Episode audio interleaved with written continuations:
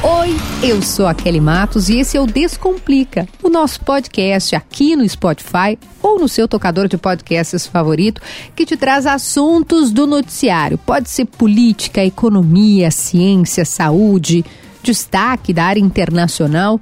A regra é uma só é de um jeito fácil, descomplicado mesmo. E o podcast hoje, o episódio de hoje, quer tentar entender o mundo das pesquisas eleitorais, pesquisa de intenção de voto. Você sabe como é que é feito?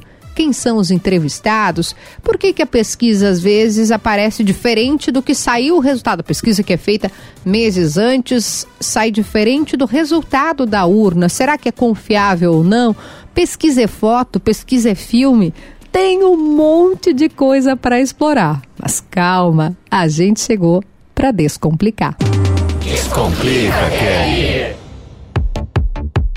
Mas antes de começar o nosso episódio propriamente dito, você já sabe, né? As nossas estrelinhas aqui em cima para você classificar esse podcast com a nota máxima, claro, porque a plataforma, quando ela recebe essa nota, quando ela, quando ela lê esses dados, ela entende que o conteúdo é importante, relevante. E o nosso propósito aqui no Descomplica é justamente esse é fazer chegar em mais gente para que todo mundo possa entender. Não tem assunto difícil, sigla difícil, aquela terminologia que chega a dar arrepios na gente. Não, aqui a gente pergunta como se fosse aqui, ó, para uma criança de dois anos. A criança sou eu, no caso, né, gente, que vai entender o assunto. A pergunta é simples e a resposta é o mais descomplicada possível.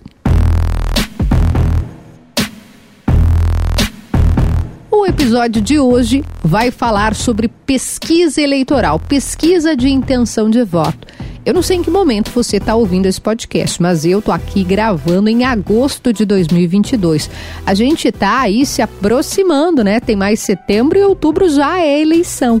Portanto, a gente vai ver pesquisa eleitoral cada vez mais presente.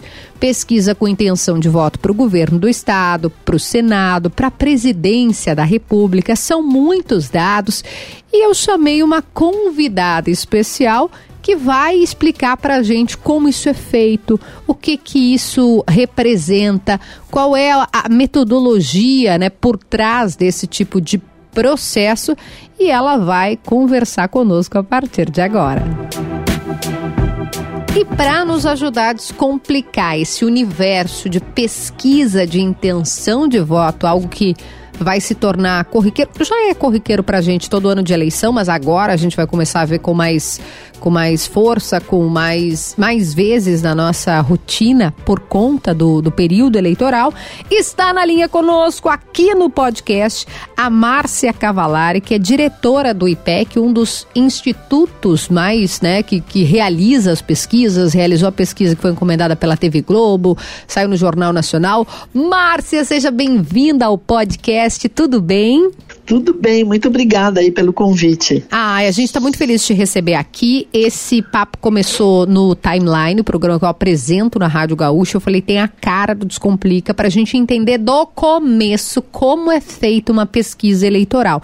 E aqui no podcast, os ouvintes já estão acostumados, eu faço perguntas para uma criança entender. A criança quem? Sou eu mesma, né? Que eu faço pergunta bem simples mesmo para a gente chegar no, na origem. Então, começando do começo.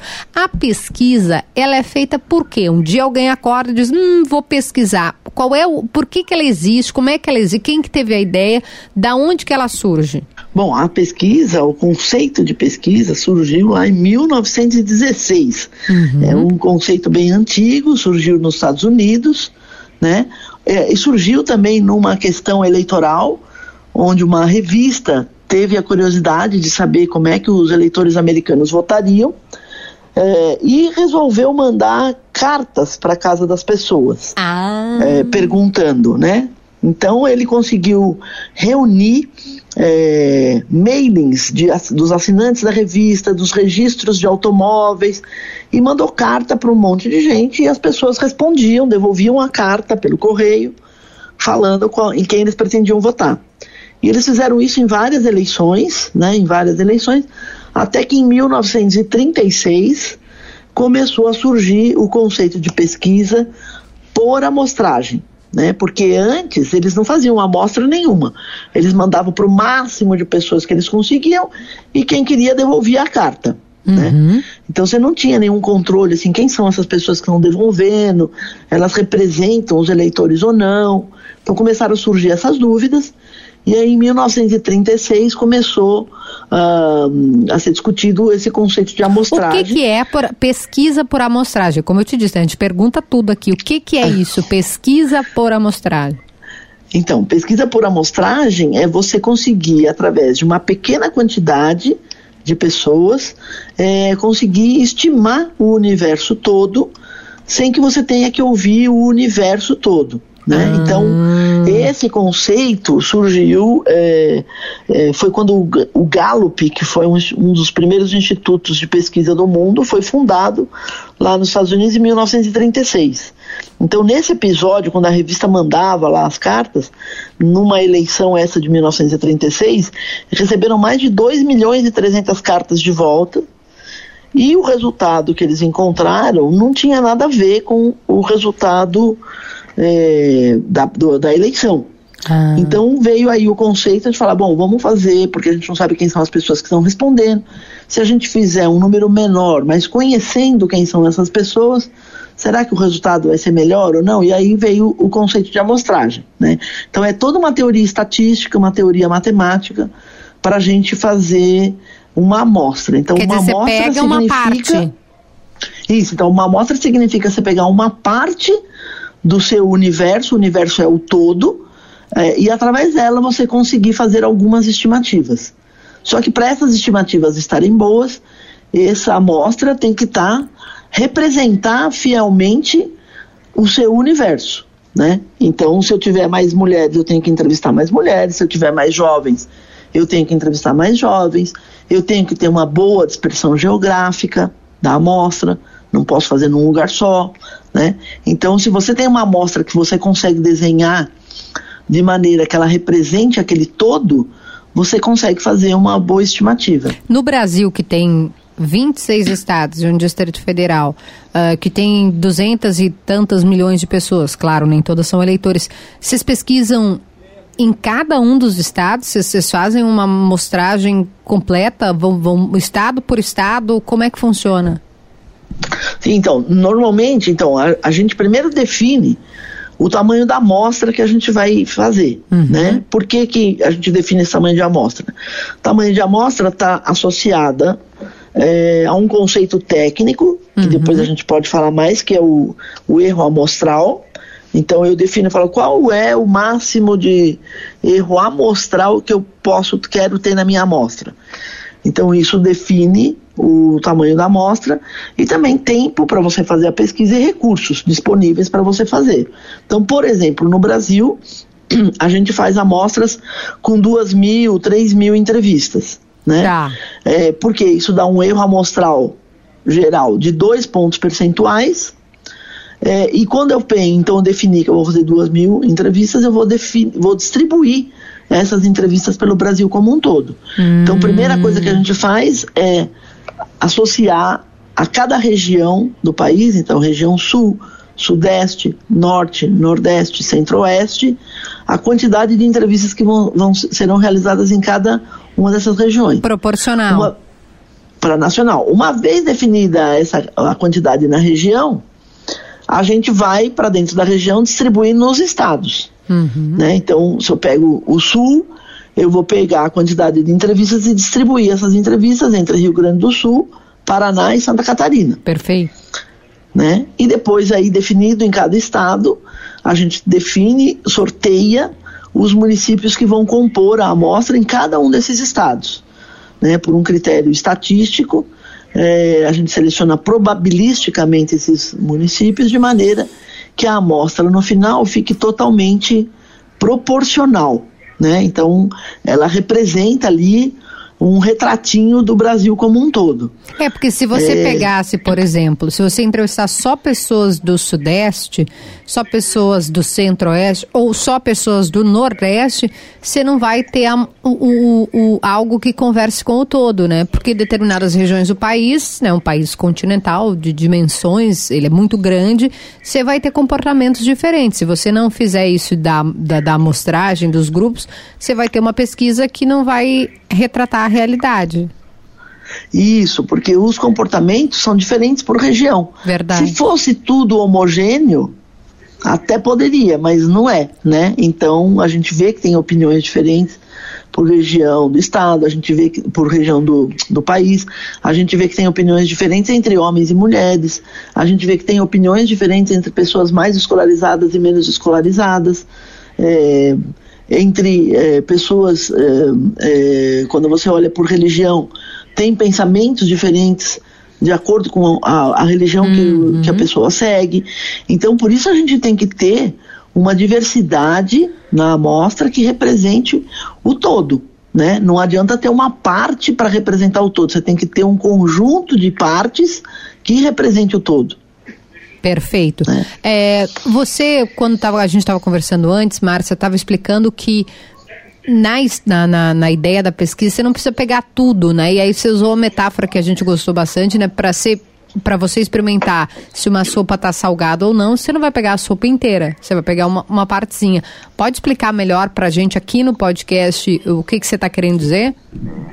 É assim, o conceito da amostra é isso, né? Para você, você não precisa ouvir todos para fazer uma estimativa. Você pode tirar uma amostra, que é a mesma coisa quando a gente vai fazer um exame de sangue para saber o tipo de sangue que a uhum. gente tem. Né? Não precisa tirar o sangue do corpo todo para fazer esse exame. Tira uma pequena amostra e ali, a partir daquela amostra, você vai definir. E a mesma coisa é, é, é esse exemplo da sopa. Você tem uma panela de sopa, você quer ver se, se ela está bem temperada, se ela está com um sal bom você não vai precisar comer a panela inteira. Você vai mexer bem a sopa, deixar a sopa homogênea, né? E tira uma colher e experimenta a sopa e vê se está bom ou não. Então, no conceito de amostra é a mesma coisa. Não preciso entrevistar todos os eleitores. Eu vou tirar uma pequena amostra que seja bem distribuída, que represente bem ali eh, as proporções existentes no país e através dessa amostra eu consigo fazer as estimativas que eu preciso. Né? Então, esse é o conceito que está por trás da amostra. Às vezes, a gente, a pergunta que eu mais respondo é como que eu não conheço ninguém que foi entrevistado? Ah, fala, perguntam muito isso aqui no nosso WhatsApp. então, é, como que eu não conheço ninguém? Porque a probabilidade de você conhecer uma pessoa que foi conhecida é muito pequena. Então, hoje nós temos 156 milhões de eleitores no Brasil. Uhum. Se eu estou fazendo uma pesquisa com duas mil pessoas, a probabilidade de uma pessoa ser selecionada é 2 mil dividido por 156 milhões. É. Então é uma probabilidade muito pequena, pequena né? Claro. Que, assim como a gente fala também, né? Qual é a probabilidade de você conhecer uma pessoa que ganhou na loteria? Né? Também é pequena, porque são poucas pessoas que ganham, né? Eu não conheço ninguém. Gostaria de conhecer, inclusive. Talvez nem tivesse aqui, né? No caso. então, Mas faz a probabilidade é pequena mesmo, né? E a outra pergunta também que sempre vem é: nossa, como que uma amostra só com 2 mil pode representar o Brasil como um todo? É, né? que é grande. É, então, e, e aí a, a, questão do tamanho da amostra, ele é mais matemático mesmo. Né? É, é aquilo que eu falei no início. Você fala, eu quero ter dois pontos de margem de erro amostral, eu quero ter três, eu quero ter cinco, e com base nessa, nessas premissas, você define qual é o tamanho da amostra que você precisa. E no conceito de amostragem, na teoria estatística, toda pesquisa por amostragem tem um erro amostral associado exatamente porque você não está entrevistando todo mundo. Claro. Só que esse erro ele vai diminuindo conforme você aumenta a amostra mas a partir de um determinado número, você pode aumentar, aumentar, aumentar e o erro não vai diminuir mais, porque ele nunca vai ser zero. Então, por isso que a gente hum. busca esse número ótimo, né? Então, normalmente, é, as pesquisas no Brasil são feitas de mais de 1.500. Nos estados, por exemplo, a gente faz é, porque quando eu faço duas mil entrevistas no Brasil, quando eu faço duas mil entrevistas no Rio Grande do Sul, ou quando eu faço duas mil entrevistas em Porto Alegre, é, são universos diferentes, né? Porque eu estou falando Porto Alegre, o estado e o país, mas a precisão delas vai ser a mesma, independente do tamanho do universo. Né? Então, é, é, a única coisa que você vai ter, por exemplo, se eu faço duas mil entrevistas em Porto Alegre, eu vou conseguir fazer uma análise muito mais segmentada do que eu consigo fazer numa pesquisa no Brasil. Perfeito. Por quê? Porque é um universo menor, então eu consigo ter mais entrevistas e consigo fazer mais segmentações de análise. Perfeito. Né? É, então o tamanho da amostra ele não depende do tamanho do universo que você está pesquisando. Né? É, o, o, se você quer ter mais detalhamentos, você tem que fazer uma amostra maior. Mas não é que ele aumenta a precisão né? A precisão para duas mil em Porto Alegre, ou no estado do Rio Grande do Sul, ou no Brasil vai ser a mesma. Eu, eu queria perguntar da, de, de, da pesquisa em si, como é que ela é feita, e, e aí eu estava te ouvindo falar, Márcia, pensando, é, essa questão do, de você pegar por amostragem e de pegar as regiões é super importante, é, porque, por exemplo, se você for fazer uma pesquisa que a gente grava o podcast do Rio Grande do Sul. Se tem mais gremista ou colorado. Por exemplo, tá, gente? Não é para brigar por causa do futebol. Mas se você fizer essa pesquisa depois do jogo do Grêmio, na saída da arena do Grêmio, essa pesquisa vai achar só gremista. E se você fizer essa pesquisa no Beira Rio depois do jogo do Inter, ainda que tenha tido uma derrota, você vai achar só Colorado. Então, é uma pesquisa que não condiz com a realidade. Por isso que tem que ter os grupos diferentes, os estados, né? Como a Márcia estava explicando. E aí eu queria entender como é que é feito. Como é que o pesquisador define se ele vai para o Beira Rio ou se ele vai para a Arena do Grêmio, por exemplo, né? Para onde é que ele vai? Como é que é feita essa escolha, essa definição? Então, uh, a escolha é feita também estatisticamente, né? Tem um sorteio, então, como eu estava dizendo, por exemplo, vamos pensar numa amostra no Rio Grande do Sul, uhum. né? Vamos fazer mil entrevistas no Rio Grande do Sul. Tá. Aonde que eu vou fazer essas entrevistas, né? É, então, a primeira coisa que a gente faz é, é, selecionar os municípios que vão compor essa amostra. Perfeito. Então, por um critério probabilístico, que se chama é, probabilidade proporcional ao tamanho, a gente faz a seleção dos municípios que vão entrar na amostra.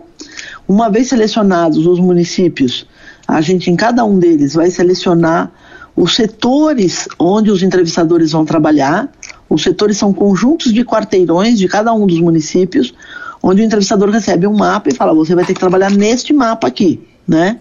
É, então, dentro de cada um dos municípios, a gente seleciona o setor sem cidade também pelo mesmo método de probabilidade proporcional ao tamanho.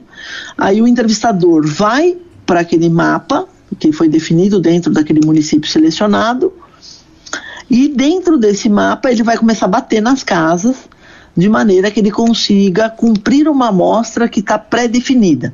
Essa amostra que está pré-definida leva em conta, no nosso caso, né, é, cada instituto usa uma metodologia, no nosso caso especificamente, a gente é, define gênero, então qual é a proporção de homens e mulheres que vão ser entrevistadas, é, faixa etária, então qual é a proporção de pessoas em cada faixa etária que, ser, que serão entrevistadas, as pessoas que serão entrevistadas, nível de escolaridade, condição de atividade, então se a pessoa trabalha, não trabalha e se trabalha em que área que ela trabalha. Uhum. É na área da, da indústria, da prestação de serviços. Até nesse nível de detalhe, Márcia. Então, você vai, tem que achar desse nível. Por exemplo, a pessoa não adianta, ah, é um homem, tá, ok, achei. Não, mas tem que trabalhar nesse setor. Isso, é cruzado, né? Quando eu dou a folha de amostra uhum. para o entrevistador, ele tem que fazer um, trabalhar de uma forma cruzada da seguinte forma homens com idade, homens com escolaridade, homens com ocupação. Perfeito. As mulheres, mulheres com a idade, mulheres com eh, escolaridade, mulheres com ocupação, né? Então ele vai batendo nas casas, a nossa pesquisa é domiciliar, presencial, então ele vai batendo nas casas e vai falando, ah, consegui fazer uma mulher aqui de 40 anos, que tem ensino médio e que trabalha na área de prestação de serviços. Aí depois ele bate em outra casa, ah, consegui fazer uma mulher de 60 anos, é, que tem nível de ensino fundamental e que é, é prendas domésticas, do lar, não trabalha. Uhum. Né? Então ele recebe uma folha, ele vai marcando essas entrevistas que ele vai fazendo, batendo nas casas. Quando vai chegando no fim, vai ficando mais difícil, porque daí fica faltando um homem de 30 anos com nível superior e que trabalha na área de prestação de serviços, ah, por exemplo. bem né? específico, né? claro. É, bem específico, então fica mais difícil. Então, nesse momento, ele pode até abordar pessoas que estão na rua, é, é, andando, circulando, e ver se a pessoa, verifica se a pessoa mora naquele setor, naquele mapa que ele tem na mão, uhum. e se ele tiver, ele é, pode fazer essa entrevista. O que, que é importante falar também? É, para ver a, a, coisa da qualidade, da, os controles de qualidade.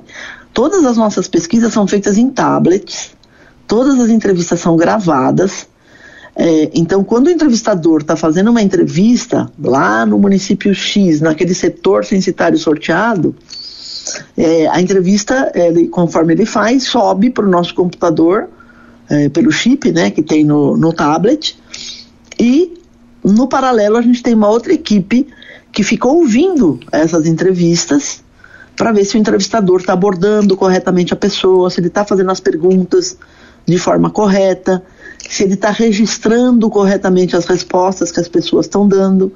Então, é uma equipe de verificação que a gente tem.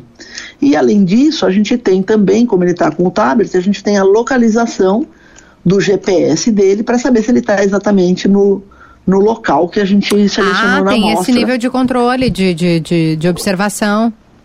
Sim, sim.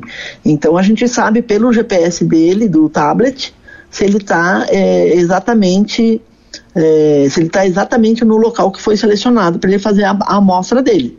Perfeito, né? perfeito. Uh, eu não sei se a gente consegue entrar nesse nível de detalhe, Márcia, mas o que, que, se pergunta? Claro que eu sei que depende, né? Mas você vai chegar e vai falar, tudo bom, seu fulano, o senhor vai votar no, em quem? Ou, ou não? É, tem uma listinha, a pessoa olha, diz em quem vai votar. A pessoa pode não dizer, ah, eu não sei, eu não vou responder. Como é que funciona no, na prática, ali, na hora da pergunta? E é presencial? Tá é presencial, é. Então, o entrevistador, quando, é, quando ele bate numa casa ali, ele vai se apresentar, né? Vai falar que é um entrevistador é, que está trabalhando ali para o IPEC, para uma pesquisa, fala que a pesquisa fala o tempo da duração, uhum. pega o consentimento da pessoa, até por conta da Lei Geral de Proteção de Dados, né? Tem que ter um, um consentimento explícito ali.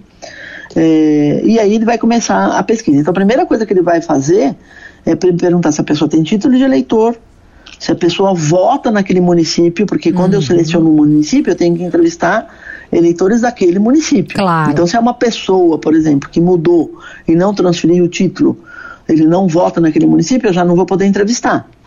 Porque tem que ser eleitores daquele município que caiu na amostra, né?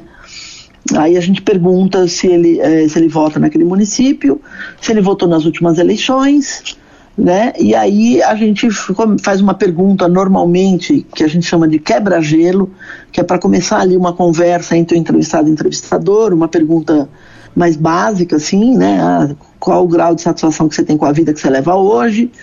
E aí a gente entra na parte eleitoral logo de cara. Né? Entendi. Né? Então, tem a pergunta de, é, que a gente fala que é espontânea, que é se a eleição para governador do Rio Grande do Sul fosse hoje, em quem você votaria? A pessoa fala de pronto, sem eu mostrar nenhuma lista de candidatos, né? Essa é espontânea, que ou seja, não tem, não, é você não mostra aqui, ó, o candidato é o fulano, beltrano e ciclano. É, então nessa daqui a pessoa está respondendo que ela vai votar pelo conhecimento que ela tem dos candidatos. Na segunda pergunta, a gente repete, né, se a eleição fosse hoje, é, se a eleição para governador do Rio Grande do Sul fosse hoje e os candidatos fossem estes, ah. e mostra um disco, um, um círculo, como se fosse uma pizza. Sim, a fatiada. pizza fatiada, beleza. Em cada fatiazinha tem um nome de um dos candidatos. Por que, que a gente faz esse círculo redondo? Esse círculo, que círculo é, é. redondo. Tá? Não, gente... Mas eu entendi, uma roda, uma pizza, já, é que nem o jogo de, de roleta, assim, né? É, por que, que a gente faz redondo?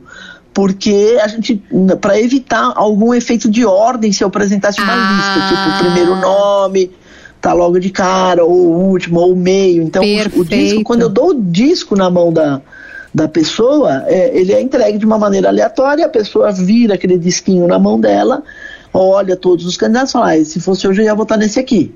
A entrevistadora anota, né?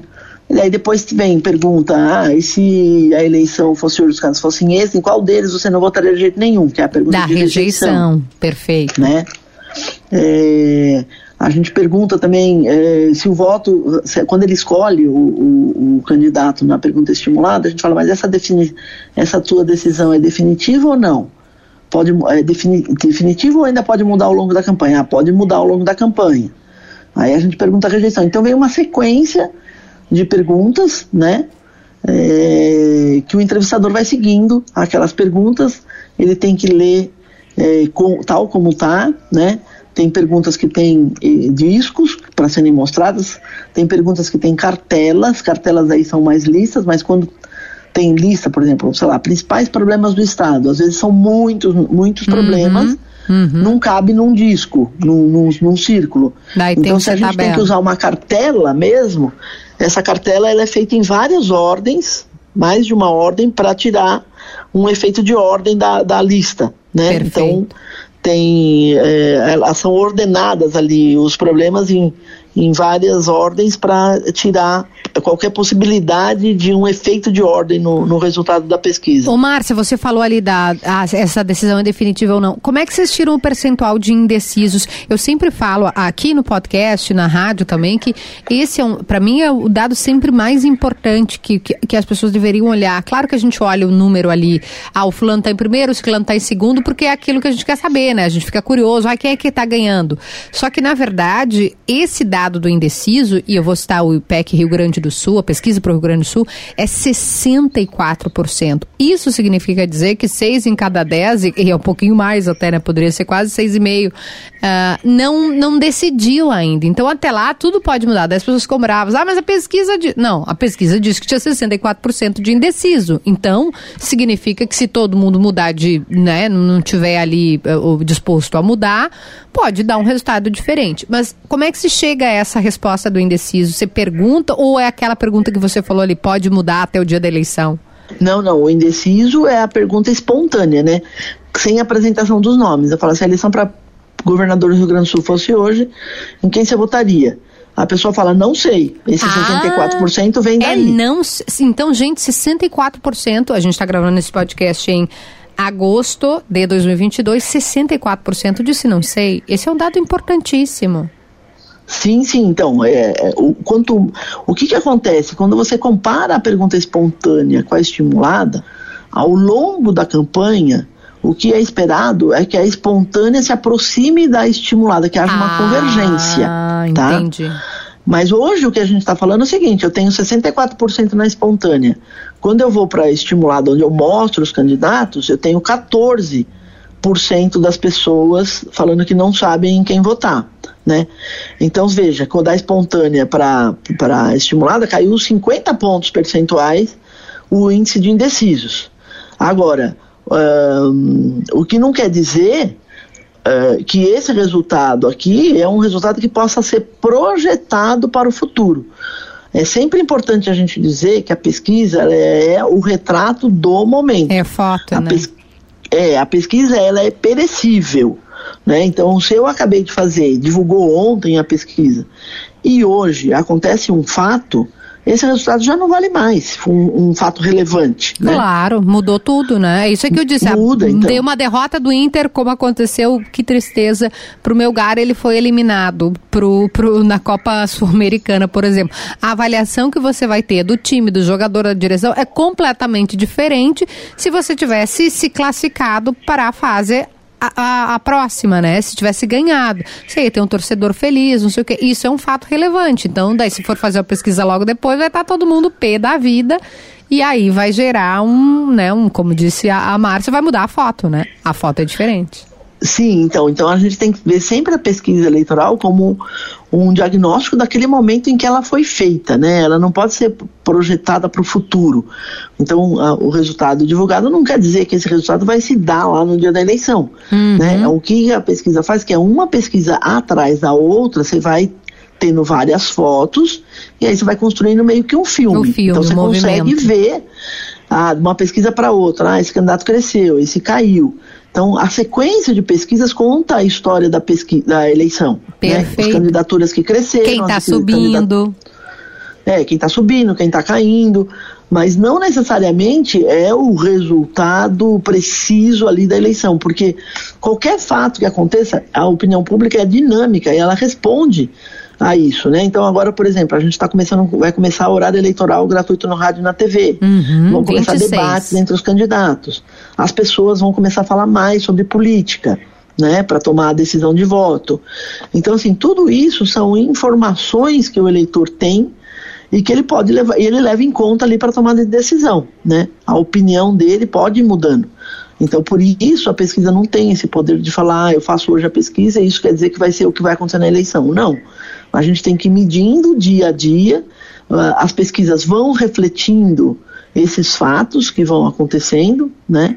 Então, é, e também isso, a gente tem visto que o eleitor é, decide cada vez mais tarde o seu voto, né? Fica esperando para conhecer os candidatos, fica esperando para ver como é que eles se saem no debate, fica esperando para ver as propostas de cada um, só para depois ele ter uma decisão mais final ali de em quem ele vai realmente votar, né? É, Perfeito. então a gente tem visto isso, que é uma decisão mais tardia. É, então, nesse caso, assim, no geral das eleições desse ano, a Márcia, eleição presidencial está chamando muito mais atenção nesse momento, nossa, né? E, e aí as eleições para governador e senador nos estados, elas ainda não começaram. Então, por isso a gente vê ainda muita indecisão nas perguntas espontâneas. Então, você mencionou 64% de pessoas que dizem Indecisos, não é? sabem em quem votar para governador no, no estado do Rio Grande do Sul, e tem 77% de pessoas que falam que não sabem em quem votar para senador no estado do Rio Grande do Sul na Hum. Pergunta aí. espontânea. Olha aí, é, não, e isso é bom para os candidatos tem um prato cheio aí, que significa que vai tem terreno, né? Tem terreno para caminhar. Eu queria te dizer que eu por mim eu fico a gente fica conversando até amanhã, só que o podcast chama Descomplica, eu prometo descomplicar a vida das pessoas em pouco tempo. Não consigo porque também sou geminiana, falo muito, mas tem três perguntas que chegaram e que eu não sei como que a gente vai responder rapidinho, que é o Maico mandou, jornalista não pode ser ouvido. Por que, que as pessoas quando o entrevistador quando pega alguém que é comunicador, jornalista, descarta, diz que não pode. A segunda é, a pessoa pode ser que tenha vergonha e daí não diga em quem vai votar porque tá com vergonha. Ah, porque, sei lá, vota no candidato da esquerda, tem vergonha de dizer, porque senão vão dizer que é comunista. Ou vota da direita, tem vergonha de dizer, porque vão dizer que é fascista. Tem gente que tem vergonha. E a última pergunta. Bom, enquanto você responde essas duas, eu vou procurando a última, que tem mais uma que chegou aqui. Tá, então, no- normalmente na- nas pesquisas a gente não é, entrevista gente que trabalha em agente de publicidade, Ah. jornalismo, por quê? Porque são pessoas que estão ligadas ao meio, de alguma Entendi. forma, né? É, então pode dar uma resposta que não seja uma resposta é, natural, porque conhecem os mecanismos, vamos dizer assim, da pesquisa e tal. É, com relação a, a, a voto envergonhado, a gente usa alguns mecanismos na pesquisa, é, na hora que está chegando mais próximo e tal, de, por exemplo, eu pergunto, faço a pergunta estimulada, né? Faço a pergunta estimulada, e, e se a eleição fosse hoje para governador do Rio Grande do Sul e os candidatos fossem esse, em quem você votaria, e o, o entrevistado me fala. É, ou ele não me fala, ele fala, não, não sei, não sei em que eu vou votar ainda, mesmo na pergunta estimulada. A gente faz também uma pergunta adicional para ele votar ali, é, sem ele ter que me dizer em quem ele vai votar. Então a gente no, no tablet Como a gente assim? simula ali uma urninha eletrônica que ele vota, Ah, Sem te falar, pro, sem falar pro entrevistador. sem ter que falar para o entrevistador. Hum, que interessante. Então aí ele vota, quando ele vota, a- mu- muda a tela né, do, do tablet, o entrevistador não fica sabendo em quem ele votou. Entendi. Fácil. É boa também. Isso aí todos fazem ou não? Só com, com quem não quer dizer? Não, não. eh, Quando chega num determinado momento da campanha, a gente faz para todo mundo isso. Para todo mundo. Perfeito. E a última que chegou era sobre telefone, porque tem, ah, não é instituto, mas os próprios partidos fazem, acho que é tracking que chama, alguma coisa de telefone, você sabe como é que é, o que que é, Márcia? Essa pergunta chegou aqui, mas CAT, também se você... CAT. Ca- É, e como é que funciona? Enfim, se você não souber, também É. não tem problema. É, não, o CAT é uma sigla, né? Que é Computer Assisted Telephone Interview. Então é um sistema que você faz a pesquisa por telefone. É, então, a pesquisa por telefone é válida, é, mas também é a mesma coisa. Tem que ter uma amostra que represente o todo. Não é sair ligando para qualquer número. né? Você tem que É, porque eu cumprir. falei, né? Senão você vai pegar só o torcedor do Inter, vai pegar só o torcedor do Grêmio, porque senão você é, não vai ter então você tem que também fazer a amostra, como eu expliquei na face a face, você também tem que ter o mesmo tipo de desenho amostral para uma pesquisa telefônica, não é só pegar o telefone e sair ligando para qualquer um. Né? Então, quando ela é feita dessa forma, seguindo esses princípios de amostragem, de distribuição, de sabendo quem são as pessoas que vão ser entrevistadas e tal, elas funcionam é, bem, elas mostram, pode não ser até o mesmo número das pesquisas face a face, assim, no, o número não precisam necessariamente ser os mesmos, mas elas apontam as mesmas tendências, hum. né? Desde que elas sejam feitas com esses critérios. Perfeito. Se só sair ligando aleatoriamente, que você não tem controle de quem está respondendo, quem é, daí já fica mais complicado. Perfeito. Márcia, querida, muito obrigada. Como eu disse, a Geminiana ficaria aqui horas com você, mas eu tento facilitar a vida das pessoas. Obrigada. Eu acho que a gente vai te chamar. O problema quando a pessoa vai muito bem na entrevista é que a gente chama de novo, né? Então eu acho que a gente vai te chamar mais vezes. Obrigada pela paciência em explicar e boa sorte aí, né? Porque são dias de muito trabalho para todos vocês. Muito obrigada. Muito obrigada, foi um prazer participar aqui desse podcast com você. Obrigada, meu Deus, muito obrigada, Márcia, que é ela é diretora do IPEC. O IPEC é um instituto de pesquisa. Vocês vão lembrar que tinha o IBOP antes, né? O IPEC é um instituto de pesquisa que realiza essas pesquisas de intenção de voto, inclusive eleitorais, né? Como eu disse, para governo do estado, para o senado, para a presidência, se fosse eleição pequena, né? Para a menor, para prefeito, enfim, uh, tudo isso está nesse guarda-chuva. Obrigada, Márcia Cavalari. Espetacular, né, gente? Bom que a gente perguntou foi tudo mesmo. E eu quero agradecer a você que vem aqui no podcast, que ouve cada episódio, que participa do nosso grupo do Telegram. Não esqueça de compartilhar nas suas redes sociais. Vai lá e me marca, me marca no Instagram, eu reposto no Facebook, no Twitter. Ou se você quiser mandar para algum amigo, para alguém que você acha, ó, oh, aquela pessoa tem dúvida sobre pesquisa, você está divulgando uma fake news. Manda para ela, tenho certeza que isso vai fazer a gente caminhar na direção de uma sociedade melhor, mais bem informada, como eu eu digo sempre aqui, quando a gente sabe, quando a gente conhece bem algum assunto, fica muito mais fácil fugir de quem está querendo nos enrolar. O episódio de hoje vai ficando por aqui. Um beijo, muito obrigada pela companhia e eu tô te esperando nesse mesmo espaço para mais um Descomplica. Um beijo, até lá.